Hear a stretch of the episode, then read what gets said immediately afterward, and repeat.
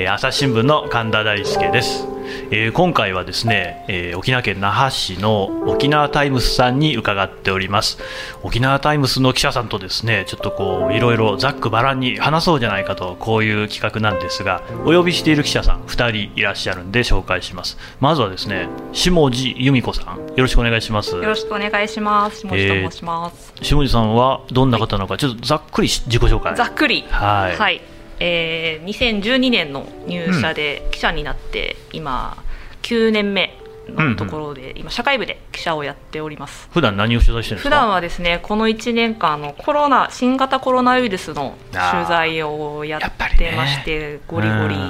新規感染者が増えたとか、うんうん、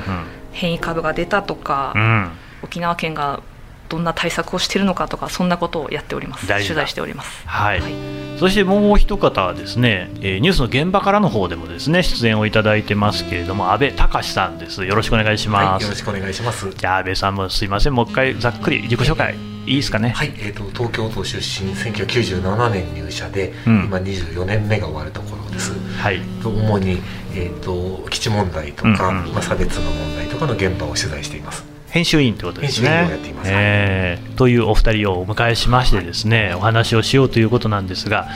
えー、すいませんね、あの実はまあ普段は楽屋裏っていうのはですね、イケボでおなじみの真田亮君っていうですね28歳の子が基本 MC をやっていてそうでなくても、ね、M 海さやかさんっていうですね29歳の女性この可憐な声でお届けしているんですよ。でねもうニュースの現場からとか深掘りとかでもう散々ばら僕はこう喋ってるわけじゃないですか。もうおめえの声が聞きたくねえという話もあろうかと思うんですけれども 今回残念ながら沖縄に来れたのが私だけっていうことでですねご勘弁をいただきたいということなんですが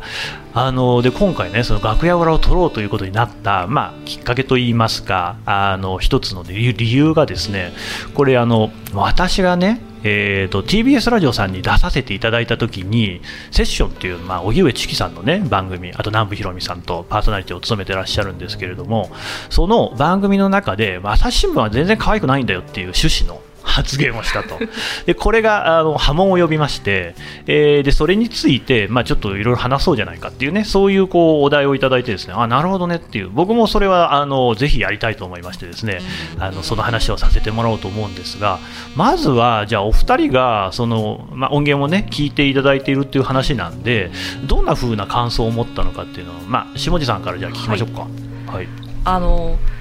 可愛か朝日新聞が可愛くないっていう発言が、まあ、波紋を呼ばれたということなんですけど、はいはい、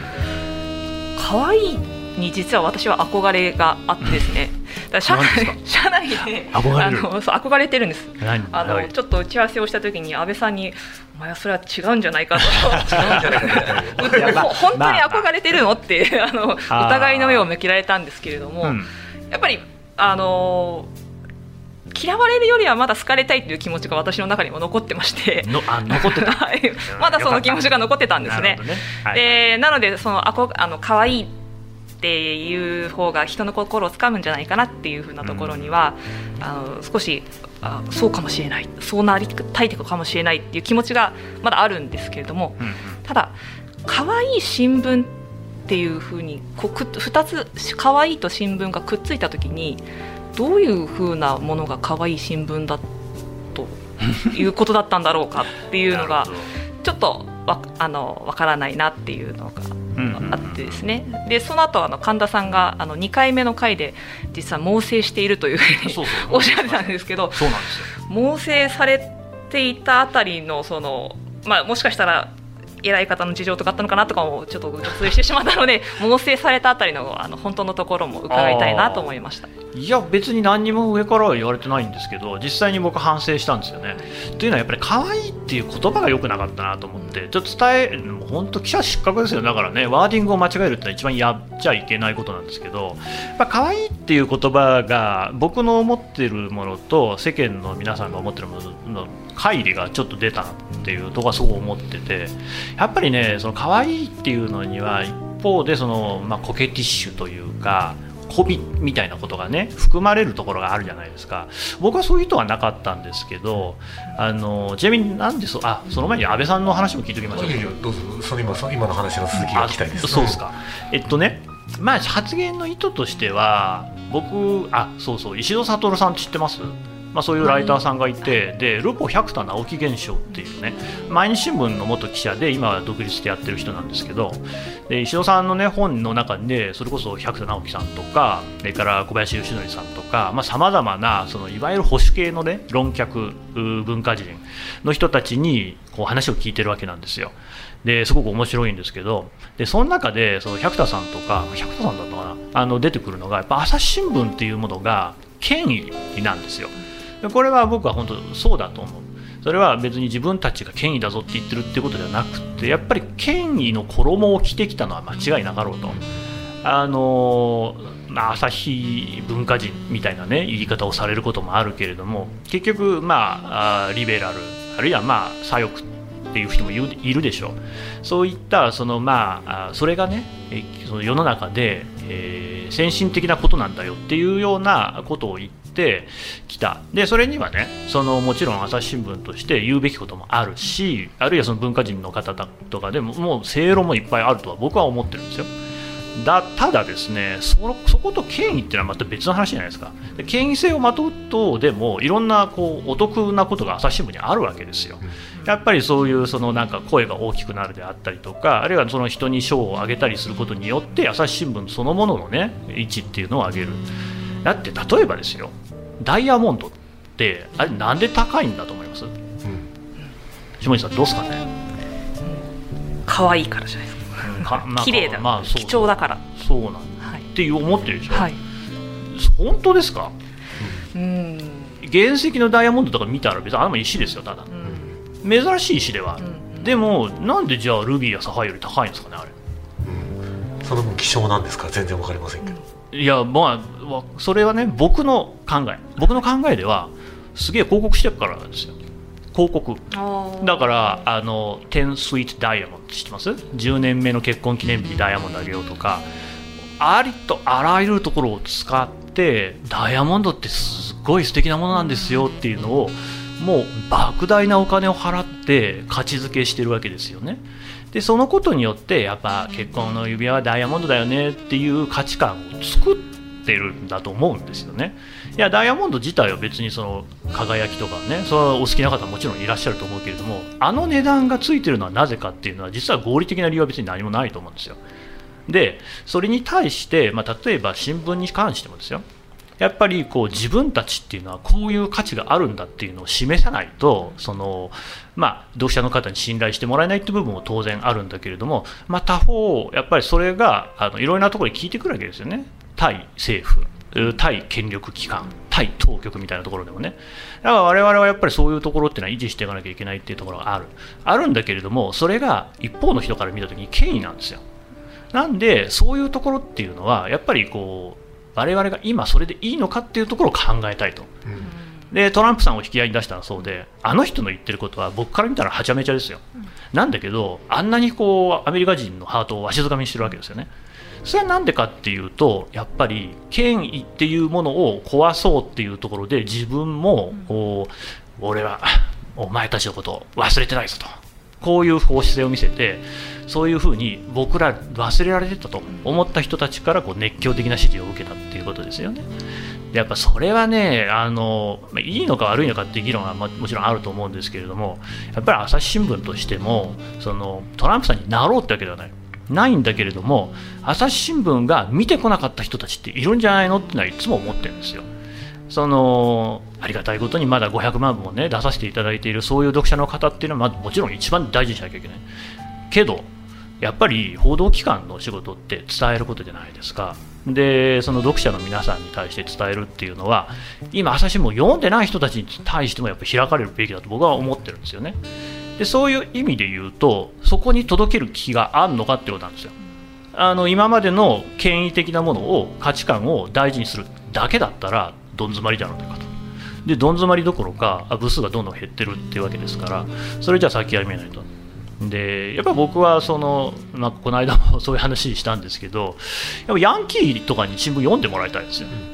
うん、ヤンキーと俺新聞って親和性あると思うんですよね、うん、だけどじゃあ新聞をヤンキーに届ける努力したことありますか？この間デイリーポータル Z の林編集長っていう人と話をしたんですけど彼はまあやっぱ同じことを言っててっていうか今の話は林さんの言葉から僕はパクってるんですけど林さんはねそのために本気で記事デイリーポータルっていうところは面白い記事をたくさん載せてるところなんですけど記事を全部漫画にしようかと思ってるっていう話をしたそんな覚悟は朝日新聞にあるかそれが僕の考える、まあ、言葉遣いはまずかったけれどもやっぱり可愛くなんなきゃいけないんじゃないかっていうことなんですよね。なんかもう僕ばっかしゃべる。安倍安倍さんの話ちょっといいですか、はい、僕はあの放送を聞いた時にそうですね、まずだからトランプさんをかわトランプさんが可愛いかどうかっていうところはちょっと別の問題としてあって完全な差別主義者でうん、でそれをその可愛いと言っていいかどうかっていう話があったのでこれがまず一つその、まあ、話題になる要因だったのかなと思ってますね。ででも今日はまあそれはもう切り離して、はい、あの朝日新聞とか新沖縄タイムズとか新聞が可愛いか必要があるかどうかという話だと思うんですね。であの今神田さんがおっしゃるそのメディアの現状の危機感とか危機とかですね。それから、えーと、権威ばっかりこう語ってきてちゃんとその読者が求められるもの求めてるものを出してこなかったんじゃないかっていうのはもう全く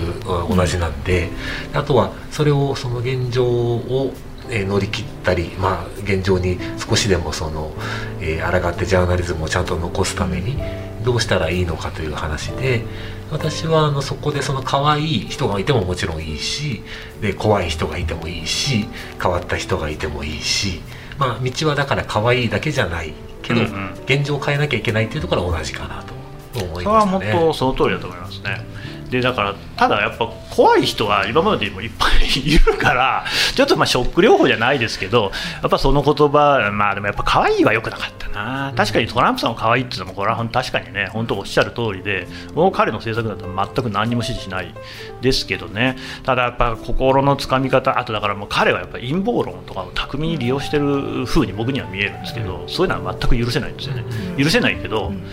そこをちゃんと攻略しないことにはつまり陰謀論の方に行ってしまった人たちを我々の側にちゃんとこう手繰り寄せないことにはもう世の中おしまいだというふうには思ってるんでそのためにはやっぱ彼の手法は勉強しなきゃいけないとは思うんですけど、そうですね、うん、うん、どうですか下地さんはね？そうです。あの可愛いの難しさが今あったと思うんですけど、うん、でもその権威主義のお話とかもあった一方ででもじゃあその漢字がいいっていうことが私は必要なのかなっていうのも思ってるんですが、ただその漢字の良さっていうのはどうやったら 新聞に出るんだろうと思っていて、本当そうですよね、だから実際自分のやってきた仕事特にこの1年とか1年間はもう沖縄県のそのコロナ対策を取材していたんですけど、うん、やっぱり取材している中でおかしいんじゃないかって思うことがあると、まあ、言葉も厳しくなって批判もしましたし、うん、しなきゃいけないし、はい。でじゃあそれって漢字が良かったのかなっていうと受け取る人によっては多分漢字は良くなかったと思うんですね。だからこの人のまあ、別にそれは仕方ないけれどもこの人の書いている記事はおかしいんだみたいなことを言われたりしたこともあったので 漢字がどうどうしたらああの人の心をつかみつつ批判もしつつ、はいはい、漢字もよくっていうのが両並立するんだろうその言葉遣いは別にどうだっていいと思ってるんですよ、厳しくあるべきですね、はい、でもよ結局のところは、まあ、万人が読んであのいいと思う記事っていうのはないわけですよ、まあ、あるけどそういうのは、まあ、あの我々の書くものではない、でじゃあ我々はどこを見るのかっていうとやっぱりその読者に対して、えー、ちゃんと読んでもらうっていう意思があるかどうかっていうところがすごく大事だと思うんですよね。だから下地さんの記事は僕知らないけどでもそれはそういう意思があるわけですよね。それはいいと思うただ僕は自分自身の反省でもあるんですけど僕国際報道部長いんですよ、はい、そうするとね紙面に載ってる記事が例えば国際会議とかなわけですよ。国際会議大事ですよ。僕がやってたのイラン核協議っていうのはそうなんですけどアメリカイギリスフランスドイツ中国ロシアとイランの7カ国でもって話し合いをしてイランの核開発をどうするのかっていうことをずっと議論してるわけですよ。すごい重要なんですがそもそもねそういう話っていうのはあのどこに読者がいるのかっていう話なんですよね。なんでそんな話するかっていうと朝日新聞はあのいわゆるデジタルの数字だけじゃなくて紙面のモニター調査みたいなのやっていてで僕のそのイラン核協議の記事もね一面トップに載ってたんですよ。で、えー、半年間だったかな一面トップの記事を全部その読者のモニターの人に聞いて、えー、その記事を読みましたかっていう調査をしてるんですよ。僕の記事は最下位、うん、イラン核協議に関しては読んでない人がほとんどだけど一面トップ記事ですよ。6割ぐらいだったかな。でなんかそういうのを見て本当に、まあ、ショックだったんですよね。と同時に、まあ、やっぱ反省だなと、結局、その伝わる書き方をしてないっていうのがまずあるわけですよ。それと、今言った話で、本当に読者の方見てたかと。あの確かに大事だっていうのはあるんだけれども、じゃあそれがどう大事なのかを伝えたか、うん、やってないよねっていうことなわけですよ。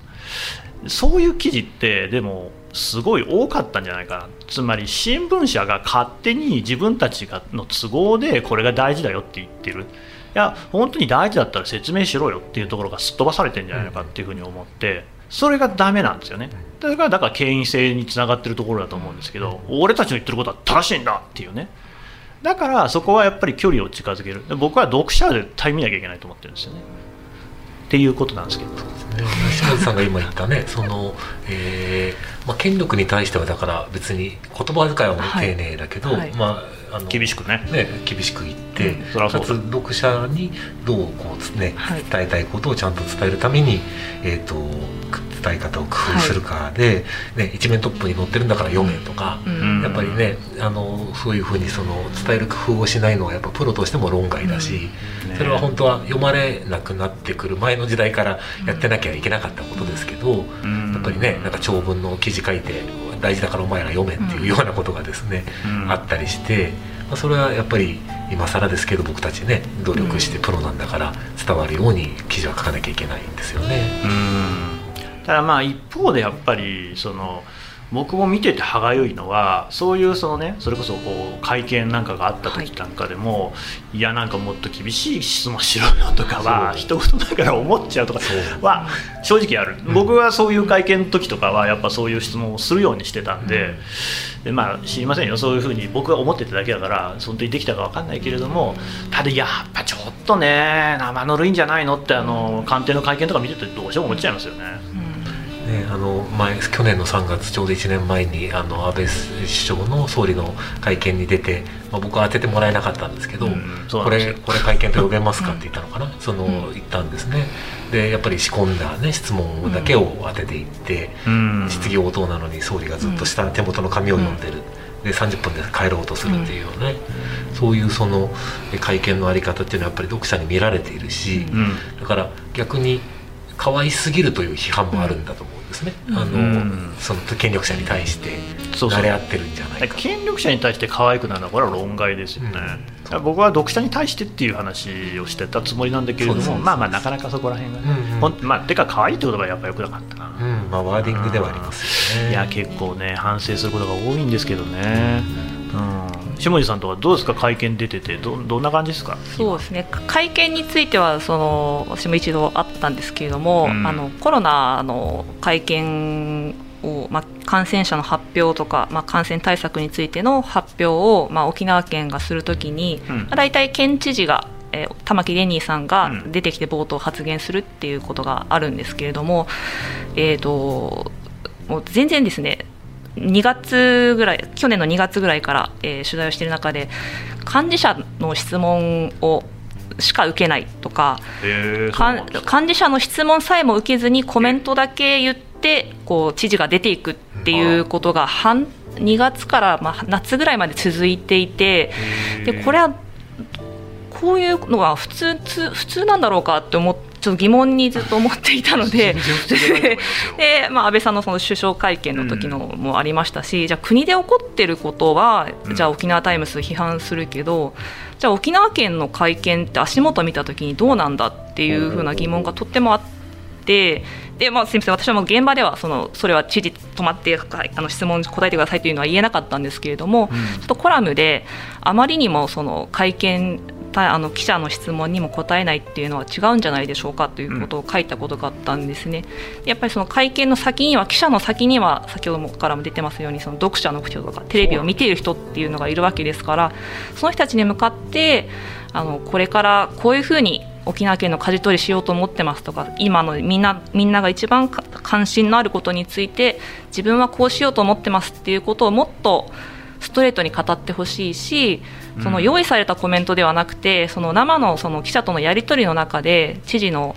もっとリアルな考えっていうのが出てくるんじゃないのかなと思ったのでそれをもっと答えてほしいですというふうなことをあの記事にしたことがありましたね。反響どうですか？反響はですねあの直後の会見で、うん、えー、私、ちょっとたまたま別件かっていけなかったんですけども、うん、知事がなんか新聞にも書かれちゃったから 質問にも答えないとね みたいなことをちょっと時間外のところでおっしゃっていて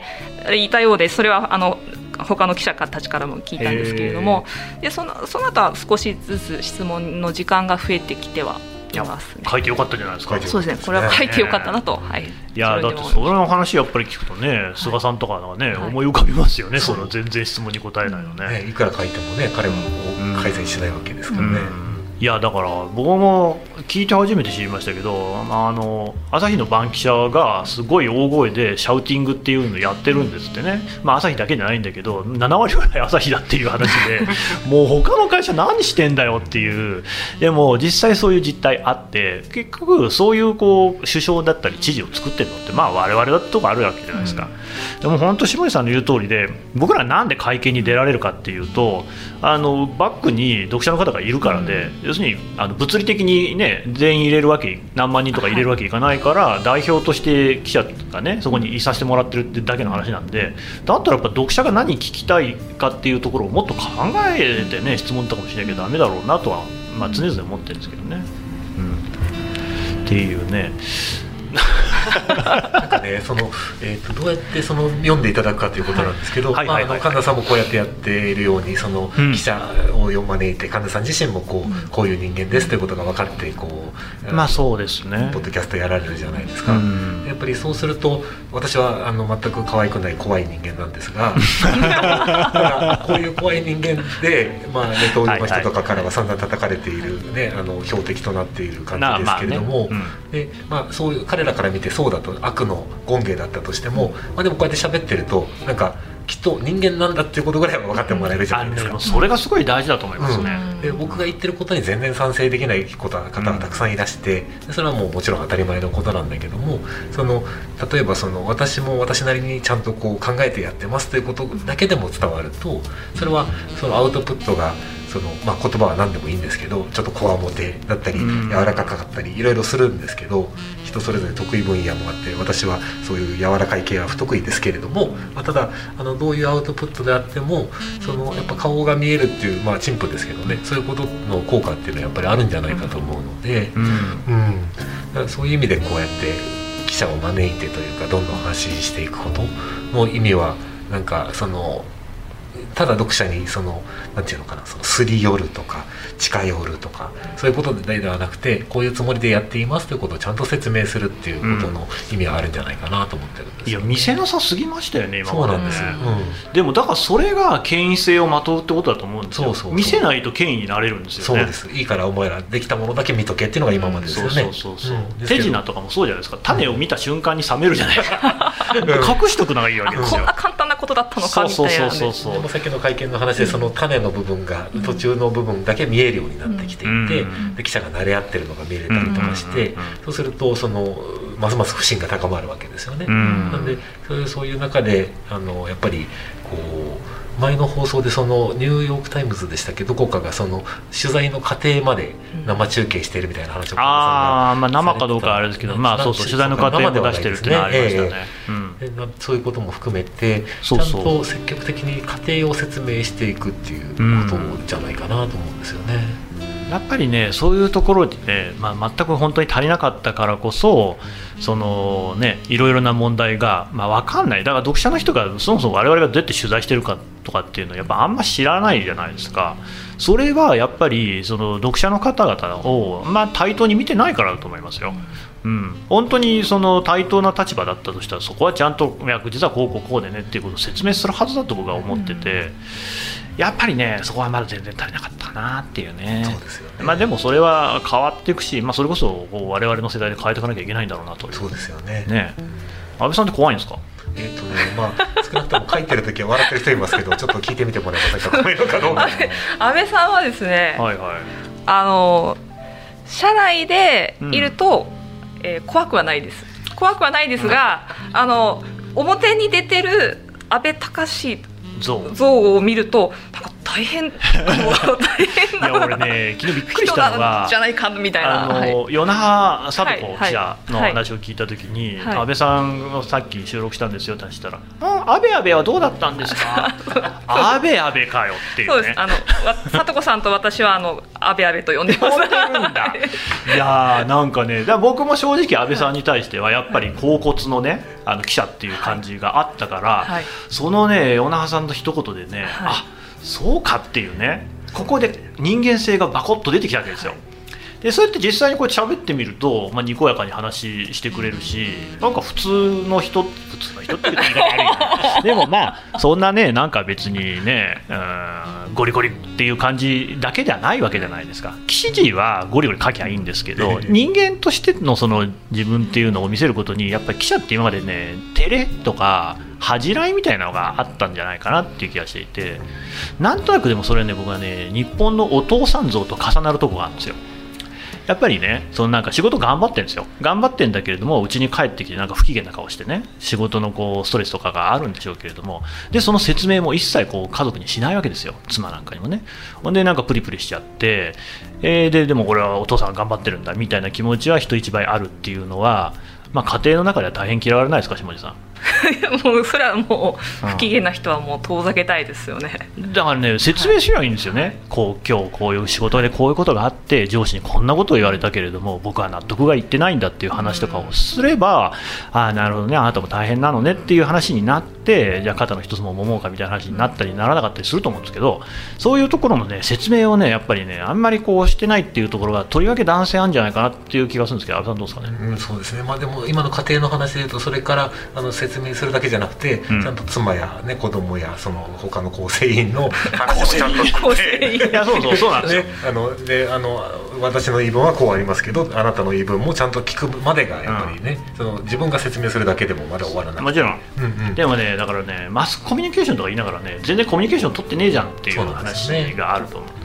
えー、僕これもう一つそこに重なってくる問題意識なんですけど、まあ、あの今ソーシャルメディア全盛の時代じゃないですか。でその使っている人の数でいうともう新聞なんかより圧倒的に多いわけですよ。だからもうソーシャルメディアこそがマスメディアっていう状況になってると思うんですけれどもそういう中ででもこうやり取りされてることがソーシャルメディアとマスメディアの違い何ですかっていうと大体の人はね双方向性があるかないかみたいな話になってくるんですけどあのソーシャルメディアのやり取りって双方向的かなと思って。つまりみんながそれぞれに言いたいことをバーって言ってるだけで僕はあの議論というのがなんていうかこう実りある形で成立したところを見たことはほとんどない気がするんですけど。だとすればですよ。やっぱりそういう状況っていうのはすごく良くないと。思って、うん、でもね僕もねあれ僕あれを見ていてもまたこう新聞とかねマスコミが頭に浮かんじゃうんですよつまり例えば政治家の発言とかを切り取って記事にしてきたのっていうのは我々じゃないですか。でソーシャルメディアで起きてることっていうのもなんか人のこう言ってることの文脈とか捉えずにこう上げ足取るような感じで言葉を切り取るっていうことが多いように見受けられるんですけど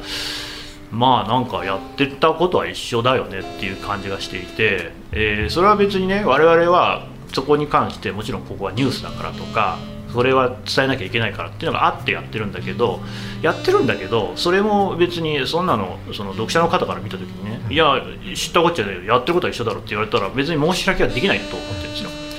とすればそういう言論の空間を作っちゃってることに我々もこう一旦あると思うんですよね。つまり新聞とかの側がそういうコミュニケーションの形を変えていかないともっと文脈みたいなのをちゃんと説明する、だからそういうところを書いているっていうところがあ反映してないかなっていう気がかりがあるんですけどね、うん、どうですかね、アンさん。そうですね、まあ、双方向ではないですよね、SNS、僕はツイッターしかやらないので、全然ですよね、うん、ツイッターのことしか分かりませんけど、双方向ではなくて、みんな点でバラバラに言い合いということではありますよね。うん、うん、そうですね。どうですか、島井さんやってるんですか、ツイッター。えーと、ほとんどやってないですね。あの他にもやってる？アカウントは持ってるんですけどもう発信全然してないです。いや俺でもねあれ発信ってまあ新聞記者とか新聞社はまあ発信する仕事ではあるから、まあ、延長線上って感じするんですけど、うん、なんでみんな発信するのかないやいや僕もやってたんですよ。別にミクシーとかもやってたし、ただよく考えるとなんで自分のやってることとか書き込んでんのかなっていう。だってあんなのですよ。あの監視カメラの中にですね自分を置くようなもんじゃないですか。僕は今日ここへ行きま行って何こんなもん食べましたとかっていうのを求められてもいないのに勝手に自分で上げてるわけでしょ、あれって何なんですかね、どう交流していいのかがよくわからないんですねいまだに。あのネウェブ上で。うん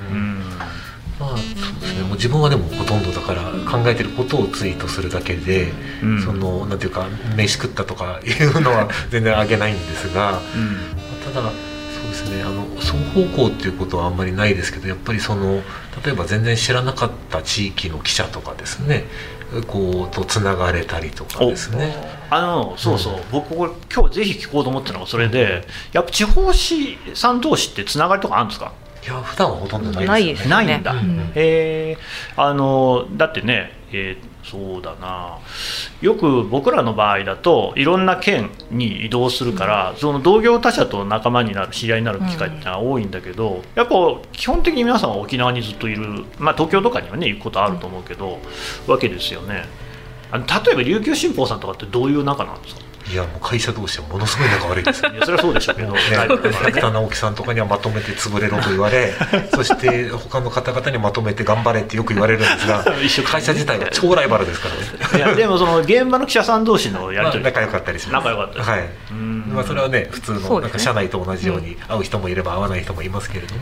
まあ、飲みに行ったりとかもありますし、会社の先輩と仲悪くて、新報琉球新報の記者と仲良くて、よく飲みに行ってるみたいなこともありましたし、ああ僕も本当にそうでもう読売の先輩にすごいあのお世話になりましたからね。ほら 新人時代はやっぱり他社の先輩の現場にいるから、その他社の先輩がいい人かどうかでいろいろ勉強できますよね、ね、現場で助けられたりとか私もカメラが撮れなくてもうスタモンダしてる時に新報のカメラマンの方にこう撮るんだよって教えてもらったりとかありましたね。ね、はい、一方でじゃあ例えばその九州のその地方紙の人とかが集まるとかそういうことも別にないんですか？九州沖縄ではな。いですよね。部長会議みたいなの部長会議あとは労働組合の会議とかではありますかね、あなんかやっぱそういうのってもっとやれる。あそうそう。だからこの間安倍さんは共同通信のね記者さんとのこうコラボみたいなのやってましたよね。ああいうのって初めてなんですって？初めてですね。すごい珍しいことらしいですけど、えー、あれはなんで実現したんですか？あれはあのその、まあ、記者の勉強会みたいなのですね。調査報道セミナーといったと思いますけれども、東京でやった会議でその石井さんという共同通信の編集員も防衛問題プロフェッショナルみたいな方がいてその方が講師でで私はただ一あの聴講者としてこう聞きに行ったんですけどもでその時にまあ後の飲み会とかでも少し話してで、まあ、とにかくそのネタ元を切ってでも本当のことを書くみたいなすごい迫力の方でですねあのすごい付き合うんですよ。付き合った上であの切ってでも書くっていう、いやでもそれはねもう最も大事なことですね、ね、でもできる方なかなか少ないじゃないですか、いやこれはすごい方だなとずっと思っていて、でその、えー、まさに石井さんのに頼むと実現しそうなネタを僕が掴んだので、で本当はやっぱり記者だからこう自分でやろうとするじゃないですか、うん、しようとするんですけどこれはどうしてもちょっと防衛省の中枢自衛隊制服組の中枢みたいなところに聞かないといけないということが分かりそれでもう石井さんにこのネタあのもらってくださいと。でどうされるかはもう自由ですので、こういうことがあってただ自分もその提供するにあたっては何ていうか変なことは言えないのでこれは確かなことですということは説明して伝えたら、石井さんの方もじゃあ一緒にやりましょうと言ってくださってそれで両方で同時に取材することにしたんですね。やっぱでもそのお互いにその沖縄タイムス社共同通信社の中で議論とかあったんですかね？とまあでも私はそうですね社内であの、えー、一応報告しましたけどそれはいいことだということになりましたし共同通信の側でもぜひやろうということになったと聞いてますね。あそうなんですね、うん、いやなんかその辺も一般的に考えるとやっぱ違う会社の人と一緒に組んでそういう特ダネを出すみたいなことってなかなか難しい感じするんですけど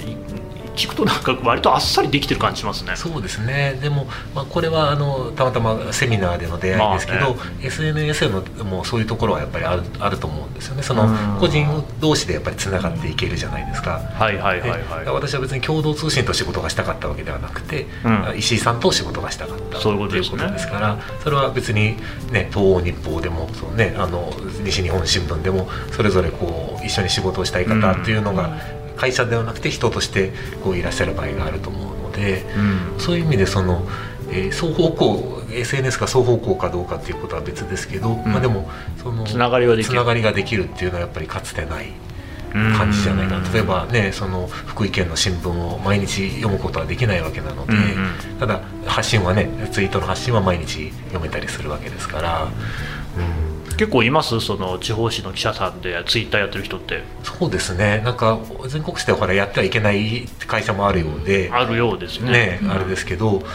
地方だとそんなになんか規制がないんじゃないですかね。割とたくさんの方とあの自分も直接面識はなくてもこの人はいい記者だなとかすごいこと言ってるなと思う方がたくさんいますね。なるほどね。朝日新聞ポッドキャスト楽屋裏沖縄タイムズ特別編はまだまだ続きます。